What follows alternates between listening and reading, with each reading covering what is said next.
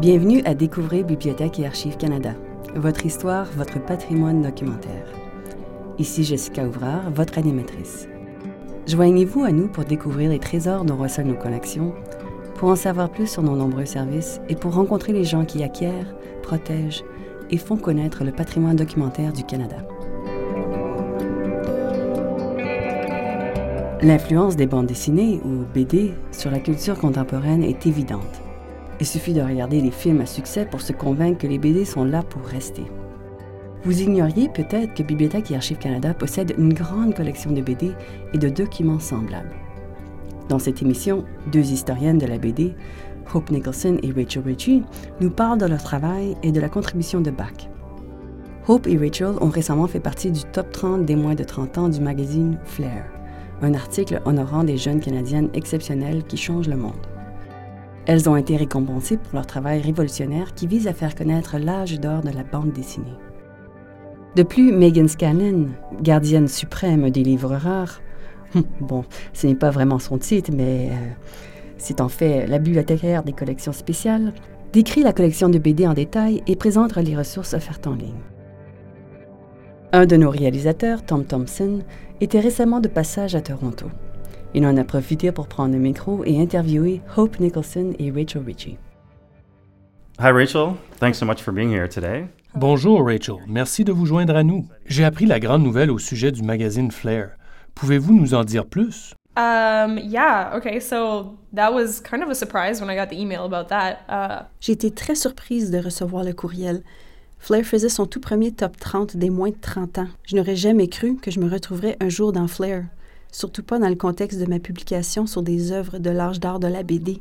On nous a fait cet honneur, à Hope et moi, parce que nous avons publié et réimprimé la série Nelvana of the Northern Lights. Ça nous a également permis de donner un avant-goût de certains de nos projets à venir, tels que Brock Windsor et Johnny Canuck.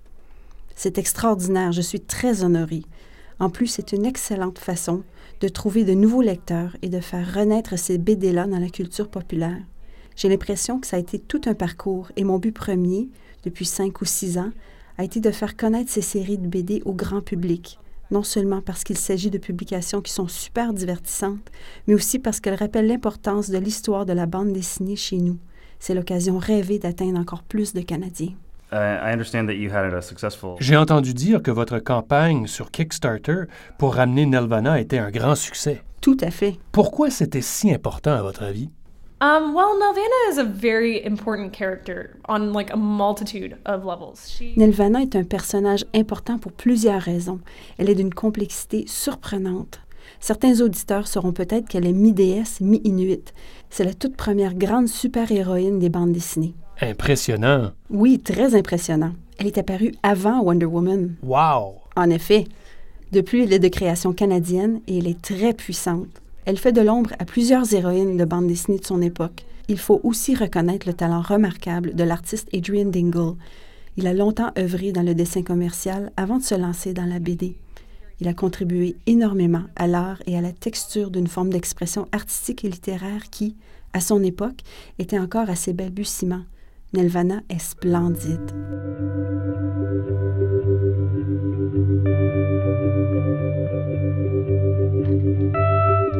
Tom a discuté des origines de Nelvana avec Hope Nicholson.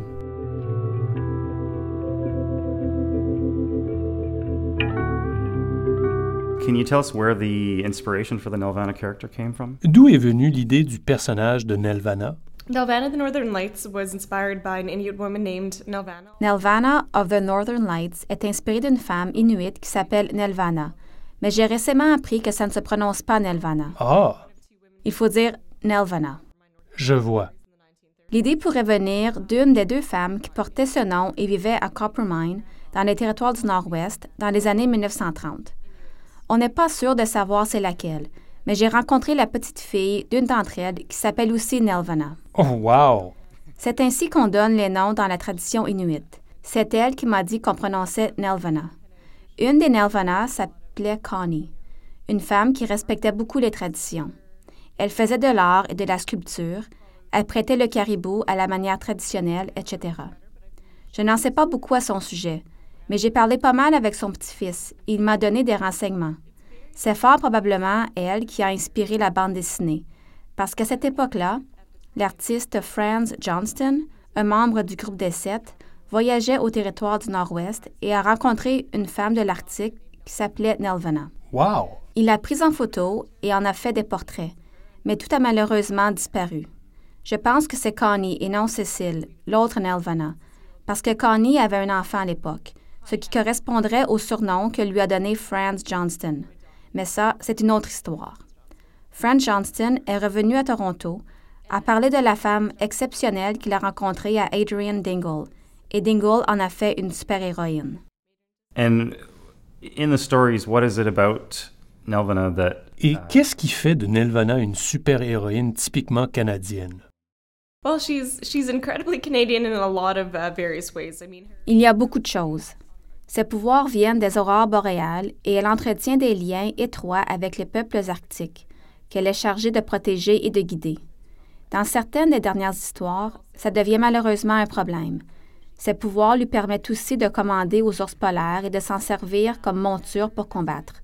Et son meilleur ami est un agent de la police montée. Très intéressant. Elle voyage partout au Canada et se lance dans toutes sortes d'aventures. C'est vraiment le fun. what is it about the medium that you think uh, Bien.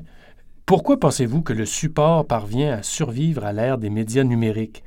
Quelles sont les caractéristiques des bandes dessinées papier qui leur permettent de durer? well, I, I think a lot of that is the disposable nature of them. You know, they're very um, Une des principales raisons, je pense, c'est qu'elles sont jetables. Elles sont très minces, faciles à transporter et imprimées sur du papier glacé qui fait ressortir les couleurs. Elles ont aussi une texture qu'il est impossible de reproduire sur un appareil numérique. Je peux enregistrer beaucoup plus de BD sur un Kindle ou un autre appareil, mais c'est difficile parce qu'on ne veut pas faire un zoom sur chaque case. Quand on lit une bande dessinée, les yeux veulent parcourir la page, parfois vers le haut, parfois vers le bas, mais ce n'est pas facile sur un très petit appareil.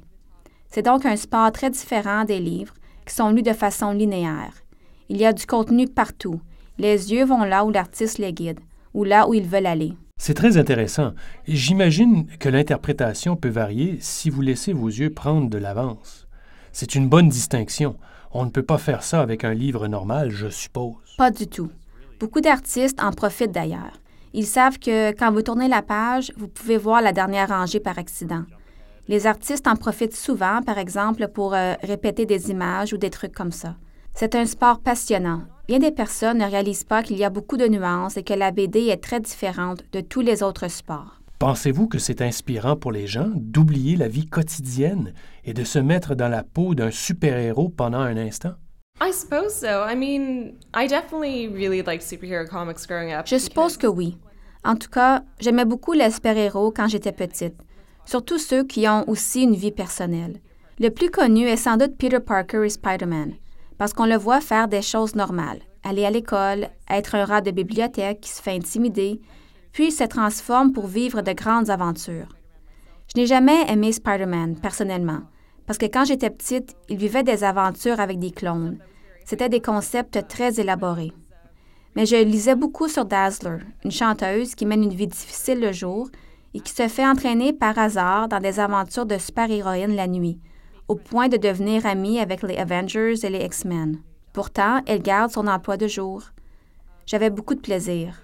Alors oui, je crois qu'on veut se reconnaître dans les super-héros, mais qu'on veut aussi être ancré dans une réalité et avoir une sorte de relation humaine avec le personnage. C'est logique.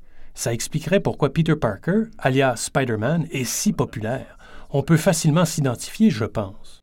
On le voit aussi avec des personnages populaires comme Kamala Khan, la nouvelle Miss Marvel, car ce n'est pas tout le monde qui se retrouve dans Peter Parker. Il y a des femmes, des musulmans ou des homosexuels, et eux aussi doivent se retrouver dans les personnages de bande dessinée. C'était bien quand les X-Men faisaient allusion à des crises d'identité raciale et sexuelle chez les mutants, mais il vient un temps où les caractéristiques des personnages doivent se manifester dans le vrai monde. Exact.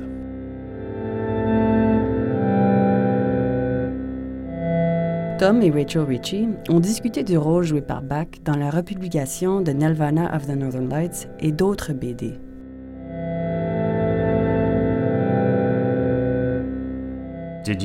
Use use Library and Archives Canada's collection a lot. Est-ce que vous avez beaucoup utilisé la collection de Bibliothèque et Archives Canada pour votre projet? We used it a little bit later on Nelvana. Okay. On ne l'a pas beaucoup utilisé pour Nelvana parce que c'était plus facile d'obtenir les numéros auprès de collections privées qui, très souvent, se trouvaient dans la région. On nous a envoyé beaucoup de BD numérisés. Nous avons quelques reproductions en provenance de Bibliothèque et Archives Canada, mais ils nous ont plutôt servi pour d'autres projets.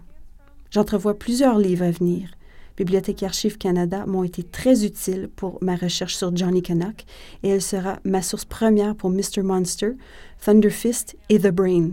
Il y a tellement de personnages que je tiens à explorer, tels que Polka Dot Pirate et la collection complète de Wing. Je dépenderai beaucoup de Bibliothèque et Archives Canada. And when you were going through the collection at Library and Archives, Avez-vous eu des surprises en fouillant la collection de Bibliothèque et Archives Canada? Avez-vous été impressionné par son ampleur? Oh yeah. Oh, Oh oui, j'ai toujours aimé l'école, j'aime tellement apprendre. Ce besoin ne me quittera jamais. Moi aussi. C'est d'ailleurs pourquoi j'ai tant aimé mon emploi à Bibliothèque et Archives Canada. On m'avait embauché pour faire des recherches dans la collection.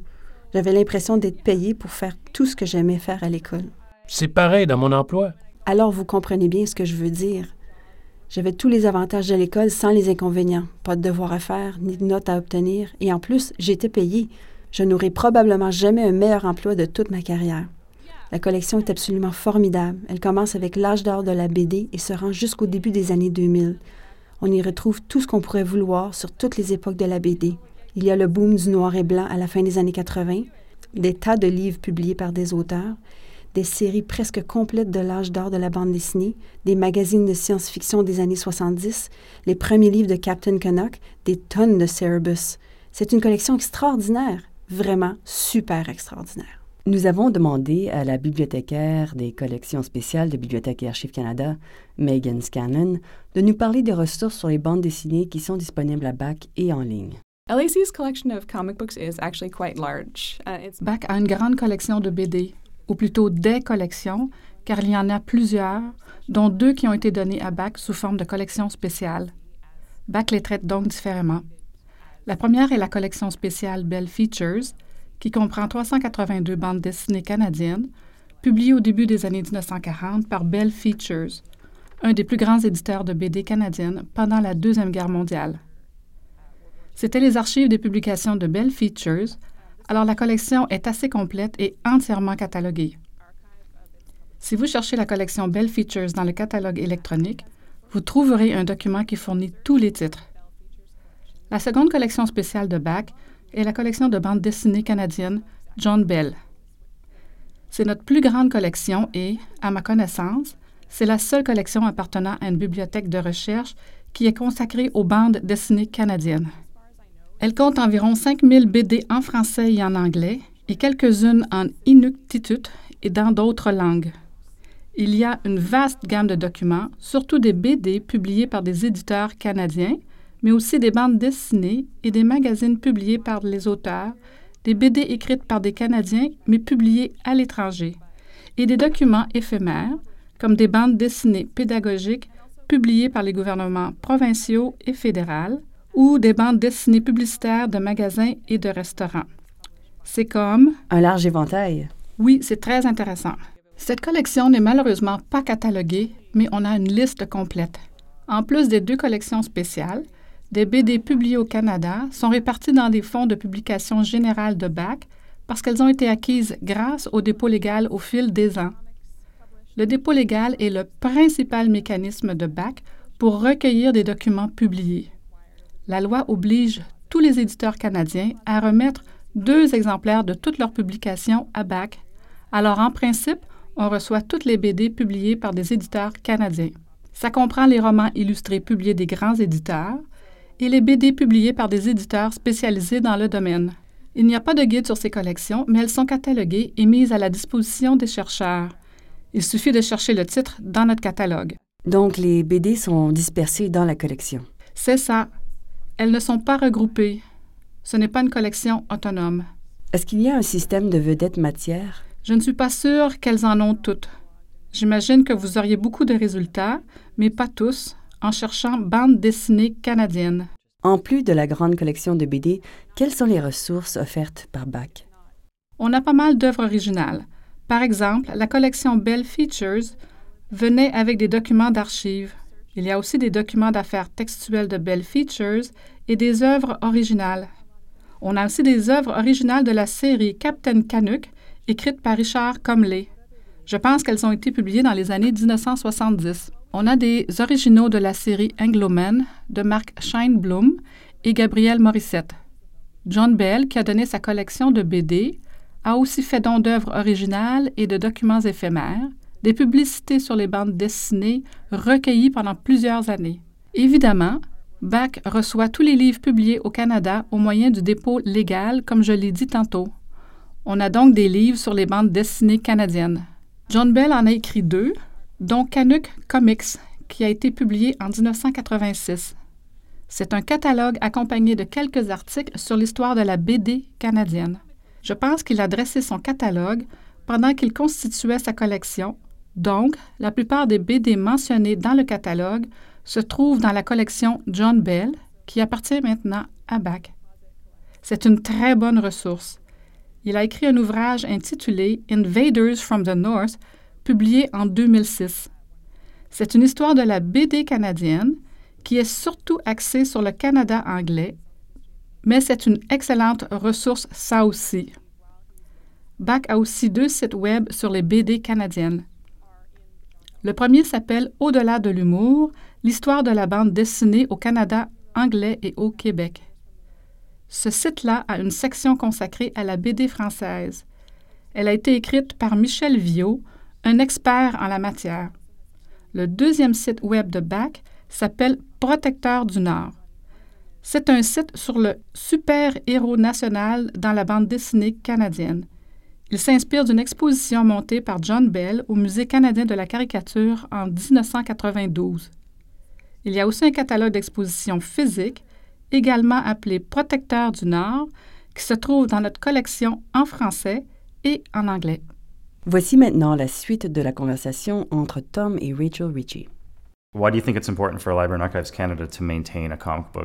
Pourquoi c'est important que Bibliothèque et Archives Canada conservent une collection de BD? So I think it is important for them to maintain a comic book collection. Parce que la BD fait partie de la culture populaire. La culture populaire est souvent dénigrée parce qu'elle est jugée superficielle et sans valeur du point de vue intellectuel. Mais ça touche le peuple, et qu'on le veuille ou non, c'est ce que les gens veulent lire dans leur vie quotidienne. C'est pour ça que les bandes dessinées des années 40 valent des milliers de dollars. Les gens de l'époque croyaient que c'était inutile et voulaient les jeter. Mais 70 ans plus tard, c'est une chose que j'aimerais lire et avoir en ma possession. Alors c'est très important que Bibliothèque et Archives Canada conserve une collection qui est accessible au public. Je mentionnais tantôt des œuvres publiées par des auteurs, qu'ils parlent de super-héros ou d'autres choses. Ce genre de matériel vient bien du peuple, de la base, mais il y en a une multitude. Il y a facilement plus de 600 ou 700 petits éditeurs indépendants de fanzines des Canadiens, des particuliers, créent des bandes dessinées parce qu'ils aiment leurs histoires, ils aiment le processus créatif. On voit là un échantillon parfait d'une culture canadienne qui ne se trouve pas dans les magazines, et ça, c'est très important. Oui, euh, ce sont des documents qui révèlent les préoccupations de l'époque, les peurs, des choses comme ça. Exactement. C'est ce que je veux dire quand je parle de la base du peuple. Ce sont des sources primaires qui en révèlent presque autant que des entrevues. Vous en avez de tout le monde. Ce sont des documents précieux qui ont besoin et qui méritent d'être protégés.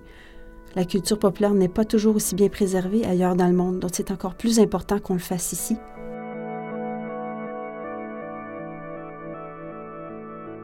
Hope Nicholson nous parle de ses prochains projets. And so, what do you? What, what's your newest project? Quels sont vos projets en ce moment? Well, I guess that's Brock Windsor. At least he's at the printer right now. Um, Je travaille sur Brock Windsor. Il est chez l'imprimeur en ce moment. C'est une autre BD des années 40 imprimée au Canada, quelques années après Nelvana. Le créateur de Brock Windsor est un artiste de Winnipeg qui a déménagé à Vancouver. Il a ensuite créé Brock Windsor, une sorte de médecin aventurier qui se perd dans le brouillard, au milieu du lac des Bois, et arrive dans une terre magique où tout est gigantesque. La technologie est avancée. Ce sont tous des Autochtones, ce qu'on voit rarement dans les BD de l'époque, et même encore aujourd'hui. C'est quand même très stéréotypé. C'est un peu pour ça que j'ai un autre projet, Moonshot. C'est une collection de BD indigènes qui s'intéresse à diverses identités et communautés du Canada et des États-Unis. Elle raconte des histoires fantastiques, mais elle montre aussi des petites traditions que les gens connaissent peu. I heard some mention of a, a super secret. J'ai entendu parler d'un projet ultra secret avec Margaret Atwood. Avez-vous le droit de nous en parler un peu? I'm allowed to say that I'm working on a super secret project with Margaret Atwood. Je peux vous dire que je travaille à un projet ultra secret avec Margaret Atwood, mais je ne sais pas ce qu'elle veut que je dise pour le moment, alors je vais m'abstenir. Je peux dire que ça avance bien. Je suis très enthousiaste, évidemment. Je n'ai jamais rien fait de semblable, et quand elle a pris contact avec moi, j'étais abasourdie. Ça m'arrive encore d'en douter. Il faut que je regarde mes courriels pour me convaincre que... C'est bien réel. Une fois, je suis allée la rencontrer pour discuter du projet, mais elle n'était pas là, car une personne avait entré la mauvaise date dans son calendrier. Je me suis dit, bon, quelqu'un a une fausse adresse courriel et me joue des tours. Je me suis quand même présentée le lendemain parce qu'elle m'a envoyé un courriel pour me donner rendez-vous. Cette fois, elle était là et j'ai vu que je n'avais pas été arnaquée. Quelle histoire!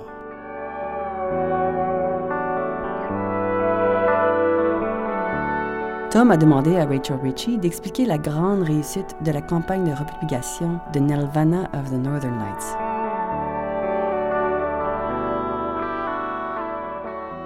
Nilvana, we were asking on the Kickstarter, we asked for 25,000. And, you know, we Pour Nelvana, nous avons demandé 25 000 sur Kickstarter et j'étais certaine qu'on allait réussir. Quelqu'un était prêt à nous soutenir si ça ne fonctionnait pas, mais je misais quand même à ce qu'on atteigne le 25 000 avant la fin de la période de 30 jours. Finalement, on a amassé 25 000 avant même de faire le lancement. Ça a pris cinq jours. Nelvana a explosé. Les femmes, surtout dans la culture de la BD, cherchent désespérément un ensemble de personnages féminins de qualité. Maintenant, il n'y en a plus que jamais. Thor féminine, Miss Marvel, Squirrel Girl, et j'en passe. Il y en a plein. C'est une culture en pleine expansion. Le lectorat féminin est un des plus fidèles. Notre objectif Kickstarter a non seulement été atteint en cinq jours, mais il a doublé. On a doublé notre objectif en moins d'un mois. C'était rassurant de voir qu'il y avait tant d'intérêt. Ça suffit à prouver l'importance du projet. Oui, c'est une confirmation immédiate. Je n'aurais pas pu demander mieux. Ça devait être excitant. C'était très excitant. Je pense qu'on a recueilli 5000 dollars dans les premières heures. Je n'en revenais pas. Je ne vais pas y croire. On allait faire un lancement au Silver Snail pour attirer l'attention des amateurs de BD locaux. Mais une demi-heure avant la fête, on a atteint notre objectif de 25 000 Le lancement s'est transformé en célébration de notre succès. C'était très surprenant. C'était la même chose pour Johnny Canuck. On a demandé 23 000 pour le publier et le distribuer, et on a reçu 31 000 Notre prochaine campagne sera pour Mr. Monster. C'est un livre beaucoup plus petit, donc j'espère qu'on n'aura pas demandé autant d'argent. Je m'attends quand même à ce qu'il soit populaire parce qu'une réadaptation qui en avait été faite par un artiste américain dans les années 80 a connu beaucoup de succès à l'époque. Je crois qu'il va très bien réussir. Les gens en demandent encore plus. Ces BD sont vraiment une richesse infinie. J'ai l'impression que vous allez travailler dans ce domaine-là longtemps. Oui, je suis très engagée. J'ai l'impression de faire mon devoir de citoyenne. J'aimerais tout de même prendre ma retraite intellectuelle un jour et prendre le temps de lire des BD mais c'est sûr qu'au moins des deux ou trois prochaines années, je vais au moins publier les plus populaires. C'est facile de déterminer quelles BD étaient les plus populaires à leur époque, donc je me concentre sur celles qui connaîtront un succès semblable dans la culture d'aujourd'hui. Je veux faire renaître Major Domo et Jojo, et Polka Dot Pirate, qui est un autre très bon personnage féminin qui aura son petit livre à elle.